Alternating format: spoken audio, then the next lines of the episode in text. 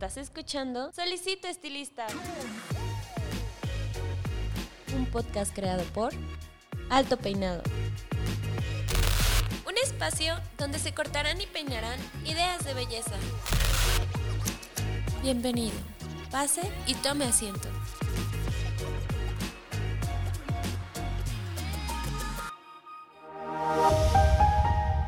Este episodio es patrocinado por Grafito Titanio, una línea de Babyliss Pro. Calor excepcional, brillo, suavidad y durabilidad en todos tus peinados.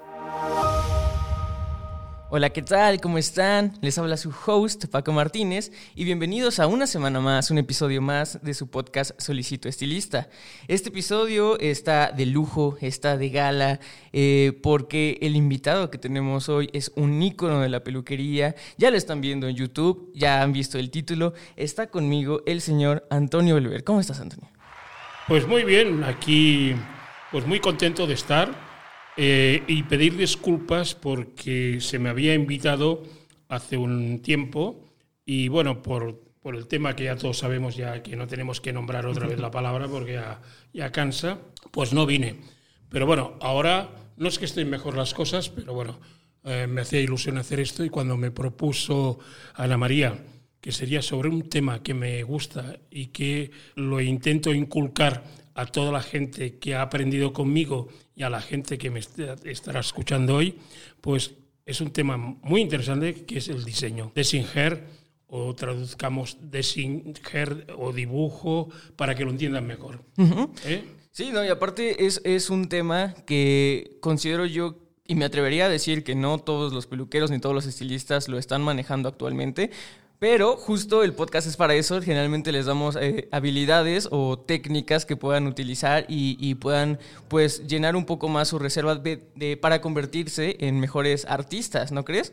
Bueno, eh, da la casualidad eh, que el diseño capilar ya se utilizaba desde hace inmemorables años. Qué curioso que los más grandes peluqueros de la historia todos dibujan maravillosamente.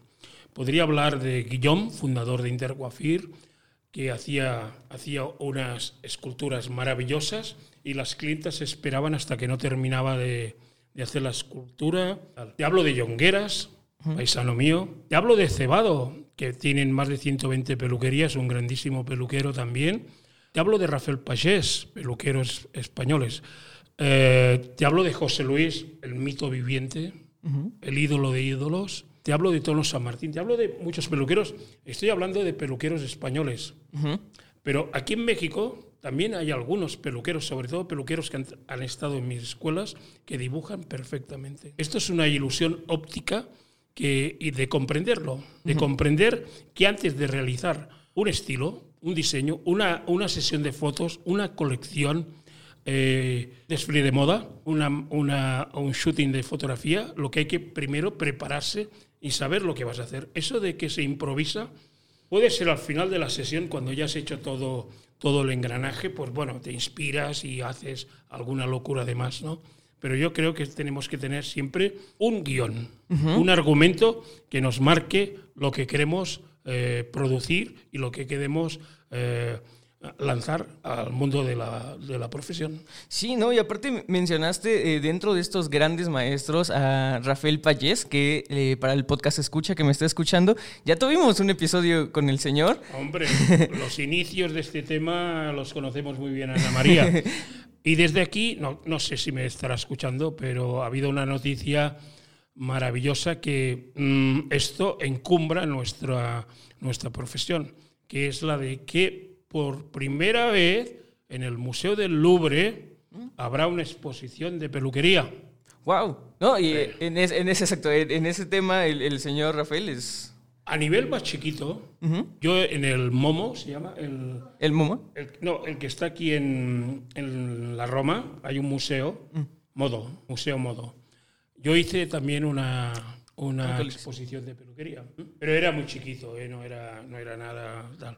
Pero bueno, yo felicito a Rafael porque la verdad el Louvre es el Louvre. Sí, claro. Y eh, hablando de grandes maestros y de, inicios, eh, Antonio, eh, para la gente que no te conoce, que yo creo, y de verdad lo creo que es difícil, debido al ícono que eres aquí en México, yo creo que en Latinoamérica e internacionalmente, es difícil que no te conozcan, pero obviamente hay gente muy joven o hay gente que apenas está iniciando en, este mundo de la peluquería. Eh, me gustaría que me contaras tus inicios y un poco sobre ti. Respecto a esta gente que empieza, ahí es un, un problema que, que es eh, para otro capítulo. Eh, de todas maneras, desde aquí, si tienen la ocasión de tener televisión española, los lunes hacen un programa que se llama Hits ese programa está dedicado a la juventud y la relación padre e hijos y maestros. Hubo una serie que tuvo un éxito tremendo en México, que se llama, una serie catalana, catalana que se llama Merlin. No sé si la recordáis, la visteis. Pues ahora, como más profundo, ya tocan temas muy fuertes, porque la juventud que tenemos ahora hay que reconducirla o, o, a lo mejor los padres tenemos que entender las cosas de otra manera, ¿no? Entonces, les recomiendo esta serie, Hits, Hits, que después hay un debate increíble, un debate increíble. Bueno, mis inicios, pues inician de una manera curiosa. Hoy estaba leyendo, porque yo normalmente a las 7 de la mañana empiezo a leer periódicos, eh, estaba leyendo que había unos muchachos, un muchacho que se había suicidado porque le decían, eh, no sé en qué país, no sé dónde, le decían que, que, no servía para nada. A mí me pasó lo mismo. En el primer salón que yo trabajé, eh, una persona que era la hija del dueño de, de, la peluquería me dijo que yo no servía para nada, que era un inútil. Yo a lo mejor no hubiera sido peluquero si no me lo llega a decir.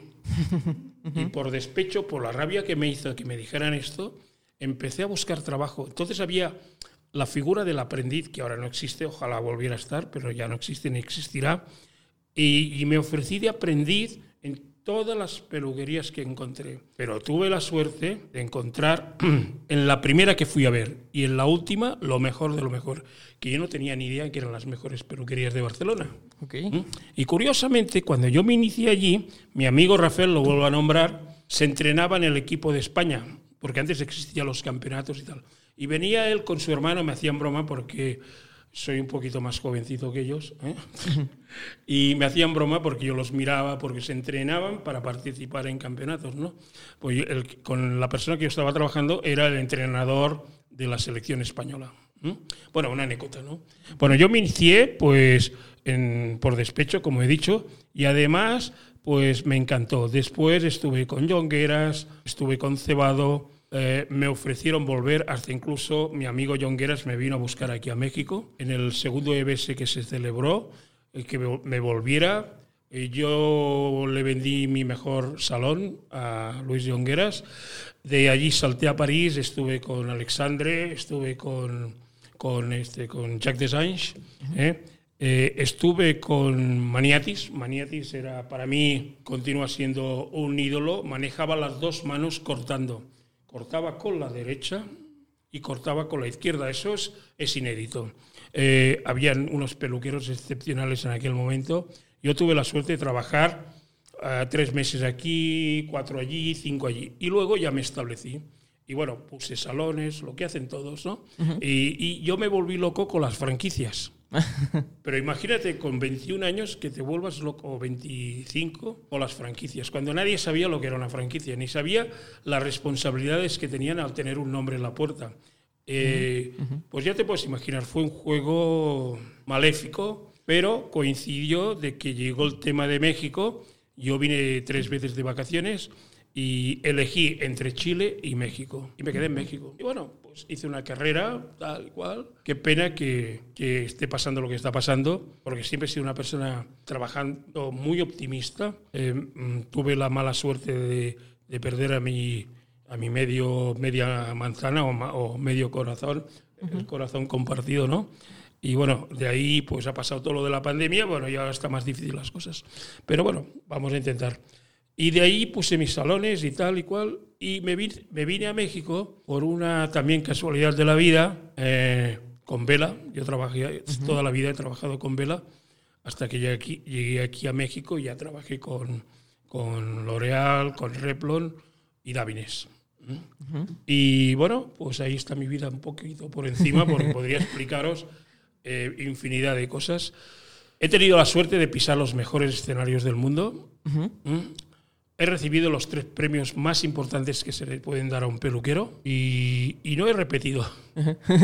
he estado de jurado los premios Fígaro, he estado de jurado en los premios, bueno, que se van a celebrar esta semana que viene internacional, internacional eh, bueno, han, han, habido 680 colecciones. Yo el sábado estuve eligiendo las colecciones y me quedé maravillado del nivel tan alto que había. ¿Y ya ¿Mm? tienes, eh, ya tienes el, el, el, ganador? Pues sí, yo no tengo el ganador porque ahí ah, está Sambilla, está este, de jurado, está, está eh, ¿cómo se llama esta chica? Rosette o Van Bueno, eh, hay cuatro de los mejores peluqueros del mundo. ¿eh? Bueno, yo no es que me considere del mundo, ¿no? Pero bueno, estoy, me han llamado para saltar. Es la tercera vez que estoy de jurado. también estoy de jurado presidente en el premio más importante que se da en Latinoamérica, que se va a celebrar el, el mes que viene. Qué pena que sea virtual porque me gustaría visitar otra vez Argentina, que es uno de los países que más me gustan. Y estoy también de jurado ahí. Y bueno, varias cosas más que me han ofrecido, que estoy de jurado en los premios SABA, bueno, es lo de Expo Belleza Fest. Eh, bueno, siempre me ha, me ha, gustado colaborar con todo el mundo. Sí, no, y aparte eso deja ver también mucho eh, el concepto que el gremio te tiene, ¿no? Eh, al participar en, como jurado o estar involucrado en ciertos proyectos, pues eso, eso habla de el artista tan condecorado que ya eres y también, eh, bueno, sabiendo que tienes la academia, también habla de cómo eh, siendo artista y siendo el gran peluquero también te gusta enseñar ¿no? Enseñarle a las demás personas a cómo llegar a convertirse en, alguien como tú. Y justamente eh, en este proceso de enseñar y de dar herramientas, me gustaría retomar el, tema principal, el tema focal, que, es el diseño. ¿Cómo llega el diseño a tu vida? ¿Siempre fue algo que lo desarrollaste? ¿Ya sabías que te gustaba dibujar? ¿Quién te lo enseñó? ¿Cómo fue eso? Pues mira, fíjate que eh, mi ídolo, tanto como amigo, que nos conocemos desde, hace, desde que yo tenía 15 años mm, y él debía tener 18, eh, es José Luis Grupo, Grupo Moda. En España es considerado, es un hombre, desafortunadamente para todos, muy, como muy metido para adentro, ¿cómo se llama? Muy introvertido. introvertido es una persona muy... Eh, no digo que sea tímido, pero él trabaja para él, lo que le gusta a él y se acabó. Y lo demás no le importa para nada. Medita, piensa, dibuja, es maravilloso. Y yo, cuando salía de, los, de las peluquerías que había trabajado, debían ser las 8 de la noche, él, no sé cómo se lo hacía, pero estaba trabajando hasta las 11 cada día. Y yo, la verdad, me iba allí y aprendí lo que no hubiera aprendido nunca en mi vida, entre ellos el dibujo, el diseño. Y aprendí de él. Pero curiosamente, nuestras vidas se volvieron, eh, que en todos los lugares de España querían ver a José Luis y Antonio Weiber. Nos volvimos como competentes. En las revistas, el que no sacaba la revista Peluquerías o en la revista Tocado, en aquel momento, y Estilismo, eh, no sacaba una portada, ya estábamos rabiosos para ver de superarnos. ¿Mm? y esta superación, esta competencia, nos íbamos al teatro del liceo de ópera, a ver nuestros peinados en la puerta cuando salían las clientas. Va a decir, este lo he hecho yo, este lo has hecho tú. qué maravilla, qué bien que lo haces. Esa competencia ahora no existe. Y nos quedábamos hablando hasta las 4 de la mañana. Un grupito reducido, Antonio Pons, que no me puedo olvidar de él, eh, otro genio, un hombre que corta el pelo maravillosamente, maravillosamente que no tiene nada que envidiar a ningún peluquero anglosajón, francés ni italiano. Y bueno, formábamos un grupito muy, muy especial, de mucha creatividad, ¿no? Y bueno, y empezamos con las jornadas que organiza Jongueras, ¿eh? que se tuvo que ampliar a tres días porque teníamos tanto éxito que había montones de gente que quería vernos. Bueno, total, que el dibujo nació de, de ahí, de esas conversaciones. Pero me acuerdo que José Luis me daba mucha envidia, porque lo hacía tan bien, tan bien. Y yo lo primero que hice fue intentar copiar y calcar sus dibujos. Porque no hay de otra forma que aprender que copiar. Y mira que no tiene nada que ver un dibujo de él, un dibujo de él, no tiene nada que ver con uno mío, porque siempre me mentalicé de que no lo debía, no debía verse el mismo. ¿Por qué? Porque dirían Antonio se copia de José Luis. Sí. Yo intenté crear mi propio estilo y a toda la gente que le interesa el dibujo les digo, mira, coge mis dibujos y cálcalos. Tal cual. Se cansan, se cansan. O sea, o sea, eh, no, no, no, tienen la paciencia. Yo, no solamente aquí, ¿eh? No hablo de aquí, hablo de España y hablo de todos sitios que he viajado mucho, ¿no? Y he hecho muchos seminarios en muchos lugares. La gente creo que es porque tienen como vergüenza. Ok, ok, no, no lo había visto así. Yo creo que más bien era. O bueno, sí, sí tiene un poco. Yo, yo pensé. Yo no soy dibujante, no soy dibujante. Yo soy diseñador. Sí, que, que creo, eh, antes, antes de pasar a ese tema, creo que eh, sí les tengo que avisar podcast escucha que yo sé que eh, están muy entretenidos escuchándolo en Spotify, pero este episodio en especial les recomiendo que sí nos vean en el canal de YouTube porque Antonio nos trajo muchas muestras y aparte al final les tiene una demostración, una sorpresa, entonces ese sí no lo podemos ver en Spotify, ese sí va a ser completamente en exclusiva para YouTube. Entonces por favor sintonícenos ahí. y entonces te decía... Antonio, que creo que, que, vale la pena mucho que en tus palabras nos des eh, bien la diferencia entre dibujar y diseñar. Dibujar, pues son pues, Picasso, un Dalí, un... Esos son, sobre todo, por ejemplo, Dalí. Dalí dibujaba maravillosamente. Él, con su surrealismo de locura, pues hacía unos dibujos increíbles. ¿Eh? Eh, si te vas a la época florentina y te vas a la época medieval y todo esto, aquella gente con, las, con los pocos medios que tenían, imagínate lo que llegaban a hacer los Velázquez, todos eh, los Goya, y hacían maravillas. después ya con la tecnología mm, ya mejoró todo, ¿no? Pero para mí diseñar es como hacer una caricatura. Por ejemplo, yo he hecho cursos de caricatura, yo te puedo sacar la caricatura de todos. Es un trazo rápido y limpio. A mí no me pidas que haga cuerpos, que haga... A mí no me pidas esto. Yo me, he dedicado al diseño capilar. O sea, el diseño capilar es ver una cara, hacer el visajismo de esta cara, ver qué tipo de, rostro tiene, porque no es lo mismo el rostro que la cara. sí. Ajá. Porque la gente se confunde y ver las medidas, la geometría que tienen, que tienen, que tienen los volúmenes, etcétera, etcétera, y crear un dibujo sobre ello. Yo tengo, curiosamente, mi musa fue mi esposa. Y sí, y ella tenía una nariz como alargada y la mayoría eh, de diseños están inspirados en ella. Wow. ¿Mm? Y era mi prototipo. Ajá. Ya sé como la base de todo. Exactamente. Entonces, discúlpeme. Entonces, eh, e-, era mi prototipo. Y a raíz de esto, pues fui creando muchísimas cosas. Y además, también aprendí, que es muy importante, hacer los paso a pasos. Oh, súper importante. Porque los paso a pasos, como explicamos cómo se hace una técnica de color, cómo se hace ahora, estos días que he estado viendo pues muchas cosas que han salido en las redes sociales, eh, la mayoría se tienen que apoyar en, diseños prefabricados y hacer cosas encima. Pero la idea del volumen es una idea de práctica. O sea, es una idea que se tiene que practicar, porque si no se practica, no puedes desarrollar. Miren aquí, vean mis dibujos, todos tienen unos volúmenes que te pueden gustar o no. Los hago más exagerados, eso por supuesto. Pero esos volúmenes te sirven pues para que la gente vea pues los trabajos. ¿Para qué sirve también esto? Pues bueno, a mí me dicen, Antonio, tú dibujas muy bien. No, nadie me ha dicho, pero cortas mal. muy importante. o a lo mejor lo han pensado. No, no creo. No, no, pero te lo digo, ¿sabes por qué? Porque yo vi trabajar a un peluquero maravilloso, para mí un genio de la peluquería, que es Luis Jongueras, porque no nos vamos a olvidar que fue el hombre que revolucionó la peluquería. O sea, eh, que tengo varias anécdotas con él que si quieres te las cuento. Eh, que revolucionó la peluquería española y la internacionalizó, porque Jongueras es conocido en los cinco continentes por todas partes. Y, la verdad, él era tan mercadólogo que de cualquier cosa sacaba rendimiento. Entonces, yo siempre me acordaré de una anécdota que él estaba cortando, el, dibuja maravilloso también. Estaba haciendo un dibujo y había un amigo mío, que XX, que me decía, mira, Luis sabe dibujar muy bien, pero no le queda bien el corte igual que en el dibujo.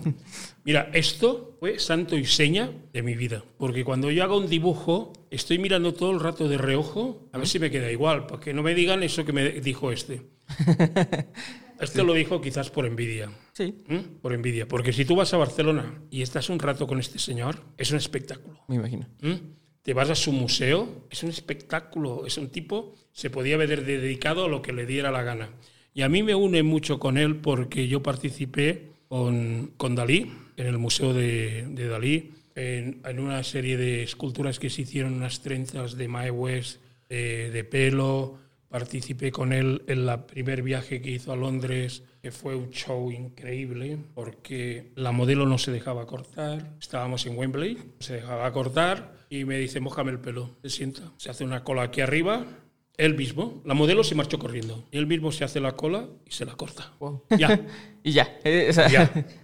O sea, he- le he cortado el bigote a Dalí varias veces cuando estaba ya un poquito que entrabas en la habitación en el Hotel Ritz de Barcelona y ya el bigote lo tenía blanco y está caído así y se le tenía que levantar con una gomina, una gomina que él se la hacía él mismo. Sí, para que le quedara bien, bien para arriba el bigote. Bueno, eh, pues participé con muchas cosas. He participado con cosas que no las puedo explicar aquí porque son un poquito como tendenciosas, ¿no? Pero a nivel de peluquería, ¿eh? O sea, pero eran cosas muy, muy fuertes, ¿no? Pero él era otro genio Sí. otro genio y fue el que inventó muchísimas cosas. Él fue, eh, no digo el primero, porque había- habían habido varios escritores de peluquería que los tienen los libros, los tiene Rafael Pagés en su museo, pero él, la peluquería moderna, fue realmente el hombre que rompió los cánones mundiales. Y obviamente el común denominador de todo esto es que traían esta, eh, voy a llamarlo paso en el proceso, que es la planeación, ¿no? O sea, podemos... Planear, planear y planear. Tú no puedes hacer este corte o aquel corte si realmente eh, pues no, no, no lo tienes dibujado. Eh, ese volumen que sale disparado pues se consigue con un brushing o con un styling bien determinado, con productos. O sea, hay muchas cosas que se consiguen de una manera que se necesita, se necesita el dominio del cabello. Y es, para mí, esto es como, como te diría, un desafío. Porque si yo hago este dibujo y no me queda la modelo, me van a decir lo que te he dicho antes. ¿no? Eh, dibujar también sirve para, sobre todo para novias. Sí, claro. En, en peinados que llevan, como tú has dicho, un poco de volumen y un poco de, de forma, ¿no? Lleva la- llega la mamá, que normalmente la primera boda, ¿quién paga? La mamá. La mamá y el papá. Ujú. Llegan y es patatín, patatán, y el vestido, y ella dice que sí, que no, pero perdura más generalmente ¿eh? Eh, lo que dice la mamá. Sí. la llevan a tal. Bueno, entonces vienen y me molestaba mucho y me molesta que sea eh, el diseñador de la ropa el que diga qué tocado se tiene que poner. ok, ok. Esto forma parte del peluquero. Sí. El diseño lo tiene que traer la novia, explicarle el vestido que se va a poner, los adornos que quizás encajen en el tal. Yo tuve la suerte de tener el- una tienda al lado de mi, mi salón. Yo tenía una tienda de, de tocados de novias y de sombreros y tal. Y me iba fantástico porque nada más cogía la modelo, vamos al otro lado, yo dibujaba más o menos la idea que se me ocurría y se la hacían exclusivamente para ella. No tres flores que se ponen aquí, todo de perlitas ahora que se ponen, que es ridículo para eso. Prefiero más que no lleven nada. Pero ¿qué ocurrió con lo de los dibujos? Te lo voy a decir. Ocurrió algo que a mí me supo muy mal. que Fue, a principio de, de llegar aquí, ¿qué, qué tiempos? eh? En el 95, mi esposa y yo cobrábamos 20 mil pesos, 20 mil pesos por boda. Wow. Yo dibujaba, les hacía el diseño, Mariem les hacía tres, las pruebas de maquillaje, eso aquí aún no se hacía. Pero el dibujo impactaba mucho. Pero ¿qué pasó? Fue pasando un tiempo, un año, y dije, hay algunas que no vuelven. Se llevaban mi diseño y iban a un sitio que les costaba más barato. Y nada más a replicarlo. Pero de todas maneras, ya vamos a dejar esto porque ya todo ha cambiado y ya no, ya no, ya no volverán esos tiempos diferentes, quizás sí. ¿eh? Pero el dibujo sirve sobre todo para, para como complemento de lo que tú vas a hacer. Antes te he explicado que había un programa en televisión española que se llama Maestros de la Cultura. Si tenéis ocasión, verlo. Ahora va a empezar la temporada. ¿eh? ¿Por qué? Porque se reúnen, como en el programa este del Masterchef, como 12 mm, posibles próximos diseñadores que empiezan. Y entonces, pues hay un, un- un jurado que los va indicando, los va haciendo pruebas, lo mismo que el Masterchef, lo mismo, que me gustaría que también lo hicieran de peluquería. Sí. Pero bueno, los peluqueros estamos siempre al final de todo.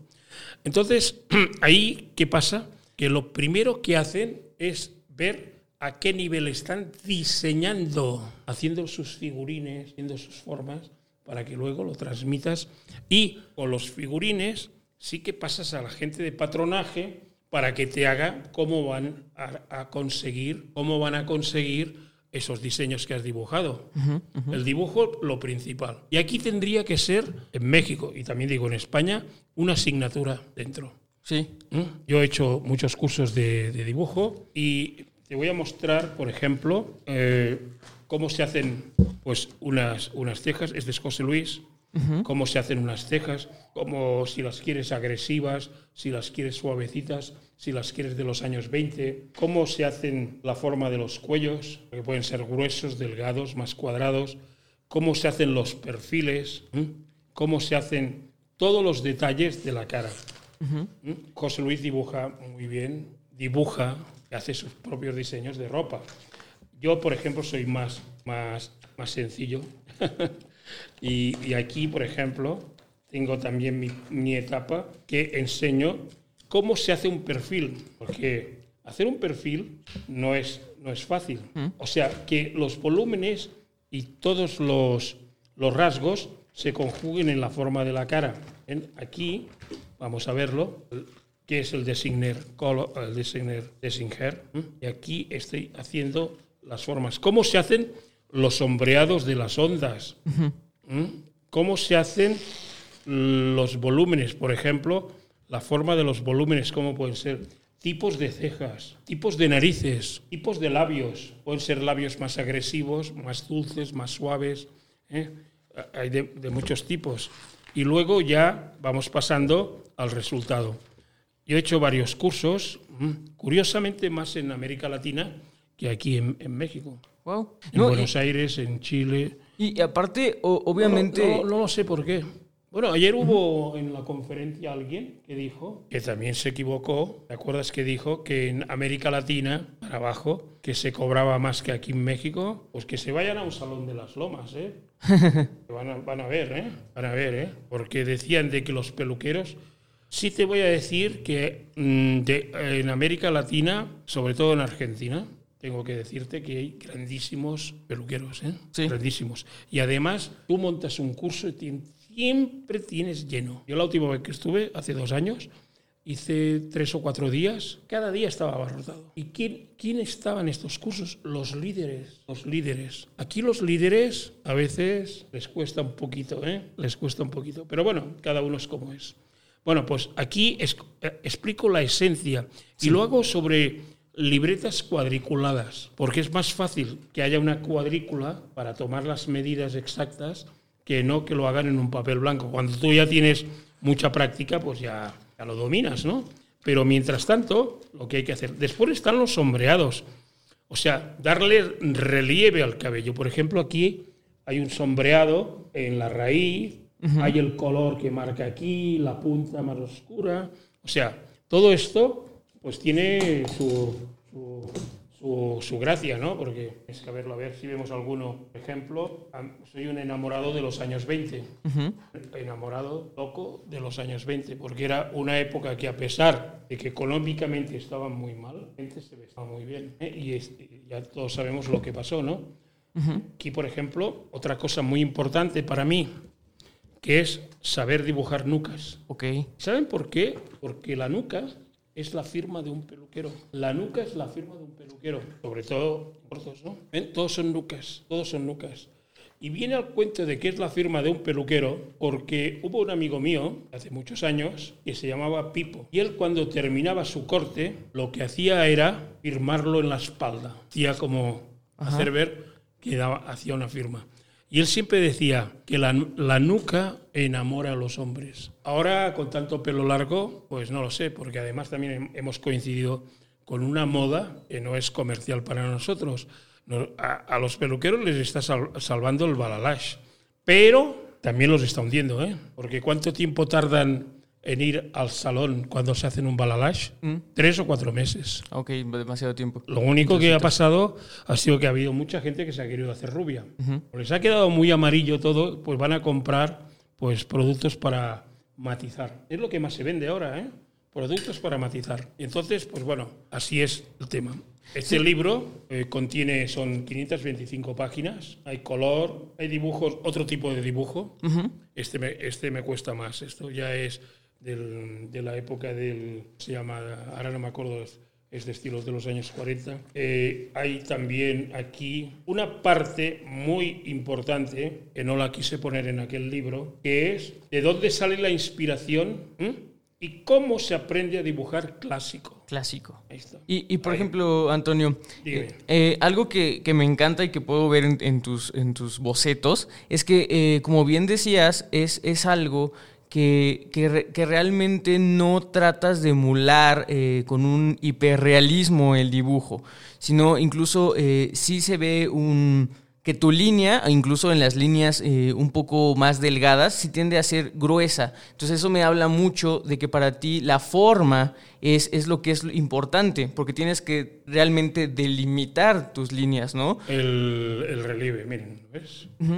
Y, por ejemplo, en, este tipo de, bocetos que ya vemos aquí terminado, tú, tú, nos hablas al principio que no te gustaba eh, o que esto surge eh, para evitar la improvisación, ¿no? Eh, para eso te sirve. Pero evidentemente sí hay un proceso de creatividad y de crear algo que realmente no estaba, porque me imagino que para hacer bocetos como lo que nos estás mostrando aquí, sí tienes que hacer también, o te salen tal cual así o si también creas una estructura de lo que le llaman el esqueleto del dibujo? No. No, es así, tal cual. Cuando ya tienes práctica ya, ya lo haces en un minuto. no, porque imagínate empezar a dibujar. A ver, si quieres hacer algo muy, muy especial, sí que tienes que prepararlo. Prepararlo, por ejemplo, con lápiz primero, después con un rotulador delgado, después con uno más grueso. O sea, esto sí. Después colorearlo o sea, dar la profundidad, por ejemplo, unas ondas, pues les tienes que dar una profundidad para que se vea y se vuelva a salir. Entonces tienes que, darle esos toques maravillosos, ¿no? Pero bueno, en definitiva, el dibujo me encantaría, o el diseño capilar, en este caso, me encantaría que muchas personas que me estén escuchando, que yo estoy a disposición de todo el mundo. Desgraciadamente estamos en el momento que que no es fácil, pero a través de mi página, mi Facebook, Antonio Beisberg, yo no soy muy mucho de redes sociales, sí lo soy, pero eh, he tenido una serie de cosas que me han pasado en la vida, desgraciadamente, eh, sí les diría que se interesen por, este, por esto. Les van a dar un plus cuando la gente está sentada mirándome cuando estoy haciendo un seminario. ¿Sabes, ¿Sabes de lo que se quedan más parados? cuando me pongo a dibujar. Sí. Lógicamente tienes que hacer bien demás, ¿no? Pero les encanta verte cómo lo hacen. Sí, claro. Aparte, digo, tú ya tienes tu estilo bien definido. O sea, de tantos eh, bocetos que hemos podido ver y, la comparación. Si ves el coche, que pasa que no lo he sacado porque hubiera sido ya... Tengo como 10 como este. No, y aparte se ve, o sea, se permea el estilo, que yo creo que eso es algo que debería de definir, eh, como tú dices, la firma de, de cada peluquero. Eh, pues tú también lo llevas incluso a tu, a tu trazaje, ¿no? Porque, o sea, yo jamás había visto, se nota, lo que, lo que voy es que se nota cuando un, un, boceto es tuyo porque tiene muy bien definido tu estilo. Pero no solamente el boceto, ¿eh? Fíjate que yo tenía, le llamábamos el triángulo de las Bermudas. ¿Mm? Yo tenía en Barcelona, mi salón estaba en una esquina, el super salón del momento de Jongueras estaba a 200 metros y el otro super salón de cebado estaba un poco más arriba, Triángulo de las Bermudas. Entraba una clienta conmigo ¿eh? o entraba a- en cebado o entraba en Yongueras. José Luis estaba más lejos. Me- Qué bueno. Porque a ver, de verdaderamente era un, un gran rival. Eh, la gente distinguía en aquella época, va a Cebado, va a Yongueras, va con Antonio Beber, va con José Luis. La gente distinguía a las clientas por el estilo. Qué curioso. Esto ahora no existe. No existe. Y, y- y- la peluquería, pues, pues ha, ha tomado unos derroteros que, que sencillamente a, a mí, qué bueno que nací en una época y viví la época de los 70, 80, 90. ¿eh? Fue la mejor época de la peluquería con los super maestros, los Vidal Sassoons, los, los Tony Angais, eh, de aquella época, no de ahora. Los Tony Angais, que también todo cambia, lógico, ¿no? ¿Eh? Pero no es una, no es una peluquería que, que, que distingue. O sea, no es una peluquería que perdure. No es una peluquería. Eh, por ejemplo, yo cuando iba a París y a Londres, yo en el metro, en el metro, veía a la gente, me inspiraba porque veía unos cortes de pelo que me volvían loco. ¿Mm? Pues pensemos cómo está ahora. París, Londres, Barcelona, Madrid y aquí. Sí, no, la moda está muy mimetizada. No, no. O sea, a- a- es- ya, ya- no existe la moda. En cabello, por cuatro que la sigan y que tengan una tendencia. Y sobre todo, los franceses han continuado marcando. Y son los peluqueros que menos me gustan. No, menos no. Los que menos me gustan son los italianos. Porque los italianos son pim, pam, pum, pum y fuera. Eh, el francés eh, tiene un savoir, savoir-faire diferente y el inglés es top. Los anglosajones se preocupan mucho del corte. Saben que la clienta se tiene que estar una hora y media para que le corten el pelo y la clienta lo valora. Sí, Ahora estás una hora y media aquí con la clienta y te dicen, oye, sí, te estás tardando, ¿no? o, por ejemplo, estos días que hemos visto tantos peluqueros, eh, ¿a cuántos peluqueros hemos visto diferentes? Oh, Pues sí, hay bastante, bastante oferta ahora, yo Pero creo. ¿cuántos hemos visto que digas, wow, aquí en México hay muy buenos peluqueros, muy buenos peluqueros, que ni ellos mismos lo saben, ¿eh? ni ellos mismos, y peluqueras, peluqueras, me olvidaba. ¿eh? Pues yo me quedo con Ignacio Muñoz, que es un artista, este come aparte, Eh, me quedo con Iván Rodríguez, que no tiene nada que ver, que es un poco clásico, pero tiene gusto. Sí, ¿Vale? Ese es el punto. Me quedo con... mm, no sabría, los, de- los demás pues son más o menos parecidos. No, no, es que, no, no quiero distinguir que sea uno mejor que los otros, ¿eh? pero me quedo con este muchacho que trabaja en Alfapar, que ahora no me viene el nombre, Samuel. Me quedo con chicas como Carmen Dueñas, maravillosa. Pero ellos mismos, bueno, Ignacio si se proyecta, e Iván también, pero los demás que podrían proyectarse, no hacen apenas fotografías. Esto es una discusión que he tenido contigo mil veces. No hacen fotos, no hacen, o sea, sí saben, pero están trabajando solamente para sus clientas, no trabajan para su proyección. Ya no digo de, de decir que tienes un ego, no. Yo, por ejemplo, lo hago por mí. Yo no lo hago porque los demás me digan eres maravilloso, me importa un pepino. A mí me gusta hacerlo por mí, de darme el gustazo. Sí, y mencionaste algo bien importante, eh, Antonio, la, la proyección. Creo que esto, eh, o, o digo, yo sé que, te- que- que mencionabas que las redes sociales eh, no son tu fuerte, aunque sí estás en, en ellos, pero eh, algo que, que vale la pena es que si empiezan a dibujar, eh, cosas como las que tiene Antonio, que son bastante vistosas, que digo, ya para la generación nueva no es nada difícil eh, escanear, o saben lo que es escanear, saben lo que es pasar de papel a, digital, pues yo creo que eso en sus redes sociales, eh, véanlo como, como una oportunidad de, de generar engagement, de la gente que está metida en, en- en todo esto de redes sociales sabe perfectamente qué es eso. ¿Sabes cuál era la ilusión de mi del mes? Mm. ¿Cuál era? Recibí la revista Tocado, la revista Peluquerías, cuando llegué aquí Collection, alto peinado, porque estaba loco por ver para recibirla o comprarla. Hay mucha gente que le pasa esto. Y eso que tú la regalas, ¿eh? Bueno, la regalas. La, Distribuyes. ¿eh? la distribuyes por internet. Pero esa ilusión y el comentario, oye, ¿has visto este corte de pelo? Yo no los veo, tú. Yo y me guío por la peluquería. Por... Yo estoy en, en la escuela y estoy haciendo un chongo impresionante, bueno, al menos a mi modo de ver, y los alumnos pasan así por delante, miren así. Y no soy yo, eh, solamente, no soy yo. O sea, no, no, no hay este, esta pasión, esta pasión que nosotros vivíamos. Tú fíjate, hemos nombrado varias veces a Rafael. Es una persona muy mayor, va a cumplir 80. Eh, lo pongo de ejemplo. Está enfermo, problemas. Puta, y cada día con sus sus historias de ahí explicándolo y con la ilusión y, y, venga y ya y hacemos y esto y lo otro. Sí, sí. Yo aquí no tengo, y perdonen, ¿eh? Así como tuve mi grupito de peluqueros en España, que nos veíamos mucho, que cada mes hacen una cena, los, vamos a decir, los más importantes, Luis, eh, aún están allí, dale que te pego cada mes haciendo la cenita. Yo aquí no lo tengo. O sea, esa competitividad, decir, yo he hecho esto, ¿has visto lo que he hecho? Hostia, me encanta, Antonio. Pues, eh, y mira, yo te voy a enseñar una cosa que estoy haciendo ahora. O sea, es, este tema, o sea, esta competitividad de amistosa, ¿m? amistosa, eh, no de.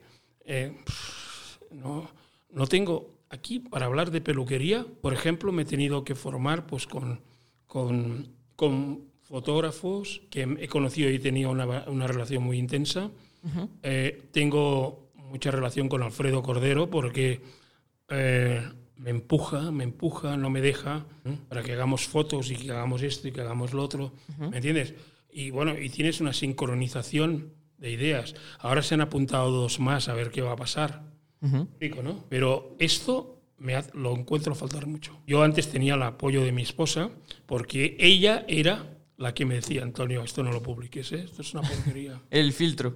El filtro. Ok. Exactamente. Pues bueno, eh, pues si alguna pregunta más. Sí, eh, tengo dos preguntas más Ah, lo antes de de, las redes pasar. sociales. Sí, no, y aparte, eh, sobre, el- sobre la técnica, tengo dos preguntas más muy puntuales y después me gustaría pasar ya a la demostración, sobre todo por el tiempo.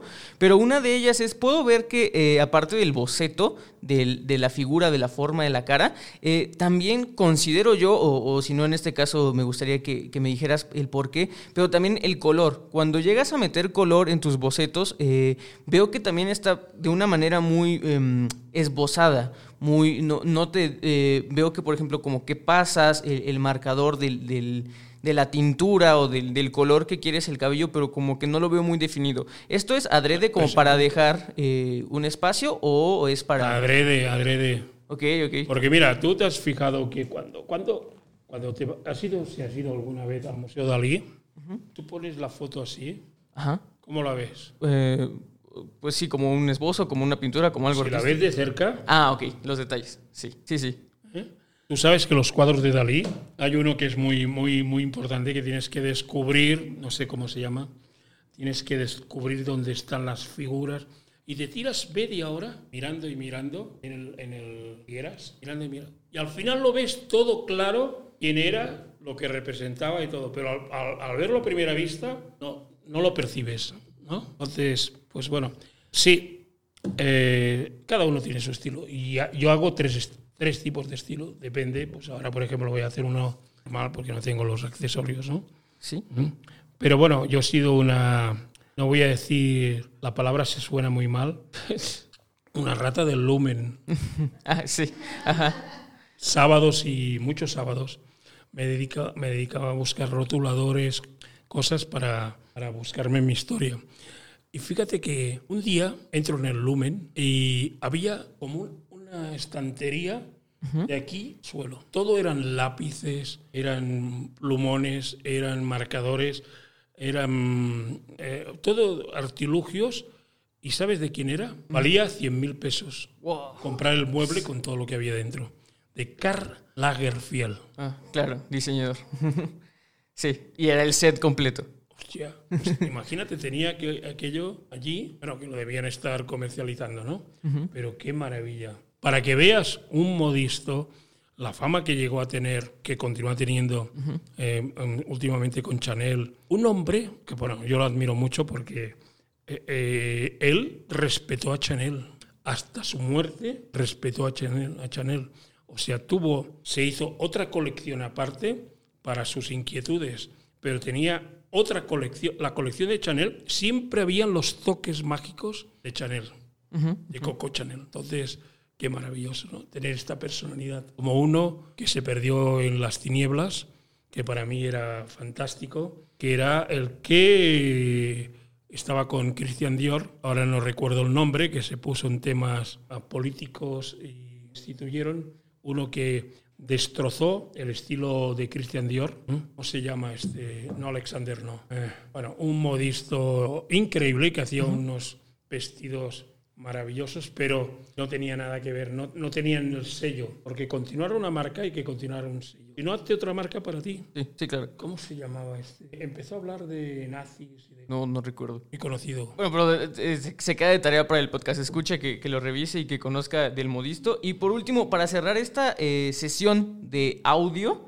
en Spotify, sí me gustaría hacerte también una última pregunta puntual y, y- y ya. Que es, eh, obviamente tú dices que por, por estas ondas de, de no quedar como de que lo que... Lo que lo que dibujó, lo que diseñó, no lo pudo recrear, se entiende, pero obviamente no te has llegado a topar con algún dibujo, un boceto muy creativo, que al momento de estarlo haciendo sí sentiste mucha dificultad para llegar a, conseguir el, el- el resultado final. Bueno, aquí yo creo que te diría, ¿por, por, por qué? mm, porque, mira, este que, te vi- que has visto de los dibujos de, la- de los años 40, esto me costó horas, porque yo hice la forma de, hasta aquí lo hice yo. Y el otro, un grandísimo editor que tenía revistas de moda, que ya desgraciadamente no sé, no, estaba en el comité de moda de reforma, eh, no sé dónde está, eh, me hizo el vestido. Porque yo esto no lo domino. Claro que tenía dificultad, tenía la idea, eh, como yo quería la, la historia, pero no sabía cómo interpretarla o dibujarla, ¿no? Pues vale más no arriesgarse. Si no sabes, no te arriesgues. Ok, sí, ese es un muy buen consejo. Eh, O sea, esto es lo mismo que ves un corte de pelo que, bueno, madre, ya cómo se hace esto. Pues ¿para qué lo voy a hacer? sí, porque voy a quedar mal. O ves un peinado, yo eh, eh, revisando las colecciones de, de, ¿cómo se llama esto?, de International Hairdressing, que lo organiza Luke Madrid, organiza Sergio Bausés con la estética, organiza Replon, que Replon apoya tanto la peluquería en España. Siempre ha sido así, ¿eh? desde sus épocas inmemorables, de cuando estaba su padre. Siempre ha apoyado a la peluquería. Aquí no lo sé. Los dos tenéis más trato, ¿no? Pero te quiero decir con esto de que, de que habían unas cosas imperdibles, aunque sean solo para mirar, de lo que es capaz un peluquero de hacer en un pelo. y lo que puede lograr, obviamente, tener una buena planificación y, y- y realmente todo esto que hemos visto que son habilidades que se necesitan Pero- para la peluquería. Hay una cosa que yo, por ejemplo, estaba observando con otra persona, porque yo quería, invité a una persona para que también lo viera. ¿eh? Eh, mira, fíjate que lo que más está viéndose son esas formas eh, triangulares que salen como si fueran picos en la cabeza. Pues habían un montón de estos, ¿eh? O sea, que habían que sí, tendencias, no sé, por ejemplo, yo ahora una de las tendencias que más me gustan son las nucas largas las nucas largas. Y voy a hacer ahora unas fotos que digo, bueno, no tengo la chica que me dejé cortarse sí. Pues mira qué fácil es. Cojo la peluca, giro al revés, te queda la nuca larga y aquí el flequillo. Sí, ¿Vale? sí, sí. Entonces, bueno, pero esto ya es cuestión de imaginación, ¿no? Claro, que, y obviamente eso se logra, obviamente, después de tantos ver ángulos y de diseñar ángulos, pues es algo que ya haces como correlación y dices, bueno, lo volteas hace fácil, pero obviamente para alguien que está iniciando, yo creo que sí le tomaría muchos años. Entonces, querido podcast, escucha, en este momento le voy a pedir a Antonio que nos realice una demostración de él cómo hace un bosquejo de, de un peinado. Eh, ahorita... eh, esta sección en Spotify ya se termina. Eh, les recomiendo que se pasen a, YouTube y nos sigan eh, ahí, dejen sus comentarios. Entonces, eh, Antonio, ya para despedirnos de este gran episodio, eh, me gustaría que le dejaras ya las últimas reflexiones a todos los podcast escuchas antes de que se vayan eh, con nosotros a YouTube sobre el por qué consideras ya en palabras muy puntuales que es la verdadera o la esencia del diseñar y por qué deberían sí o sí estarlo utilizando dentro de su repertorio de peluqueros. Bueno, eh, como he dicho todo este rato, eh, lo que pretendo y he pretendido siempre es de que a mí se me vea como una persona, en primer lugar, eh, normal y en segundo lugar, que se note que nunca he perdido la pasión que tuve desde que era joven. Yo continúo ilusionándome, no sé por qué, pero aún como, duermo y sueño con peluquería. Yo creo que la peluquería ha cambiado pero que hay nuevos valores, nuevos talentos, porque ahí es donde tenemos que, que cuidar. Yo ya hace muchos años que me dedico a la enseñanza, pero ojalá podamos tener grandes maestros que inculquen estos valores a la gente joven, porque eh, les hace falta ilusión o ilusionarlos. No sé si hay buenos maestros o malos alumnos, o al revés, buenos alumnos y malos maestros. Entonces, creo que el futuro de nuestra profesión es que surjan talentos, talentos que tengan pasión. Y eso no lo voy a dejar de decir nunca. Y como ejemplo, aquí estoy yo para ofrecerme a todo lo que les haga falta. Muchas gracias. Y si lo quieren eh, seguir y preguntarle muchas de las dudas que, que, posiblemente tienen de cómo empezar, sabemos que eh, esto al ser un proceso artístico es algo que muchas veces se deja de lado y tal vez se sientan eh, pues en un rubro muy amateur o piensen que no es, son tan buenos y eso, pues Antonio está disponible, como el dicho, para, para arreglar sus dudas, ¿no? Bueno, eh, para los que no lo sepan, yo tengo pues dos lugares que me van a encontrar. Es eh, en Facebook por Antonio Bechber. Allí siempre pongo novedades y tal. Y el otro Face es Antonio Bechber Romagosa, que es más personal. Es, es, difícil entrar porque hay mucha gente y ya no ya, ya me he pasado, ¿no? Sí, claro. Pero en el otro, pues eh, tuve un percance, tuve que volver a empezar hace medio año y bueno, ya tengo unos cuantos. Pero bueno, por ahí me encuentran. Y el que no me encuentre, pues que me busque. Exacto, exacto. Eso ya, ya es tarea de ustedes. Y pues eh, espero hayan aprendido algo. Espero a que tomen esta herramienta que como pueden ver, es el común denominador de muchos artistas y que por algo se los dicen que, es, es, necesaria. Entonces, eh, yo fui Paco Martínez, esto fue Solicito Estilista. Recuerden que la belleza la hacen ustedes y que por favor, si están en Spotify, ya, ya es momento de que se vayan a YouTube. Nos vemos la próxima semana. Hasta luego. Esto fue Solicito Estilista, un podcast creado por Alto Peinado.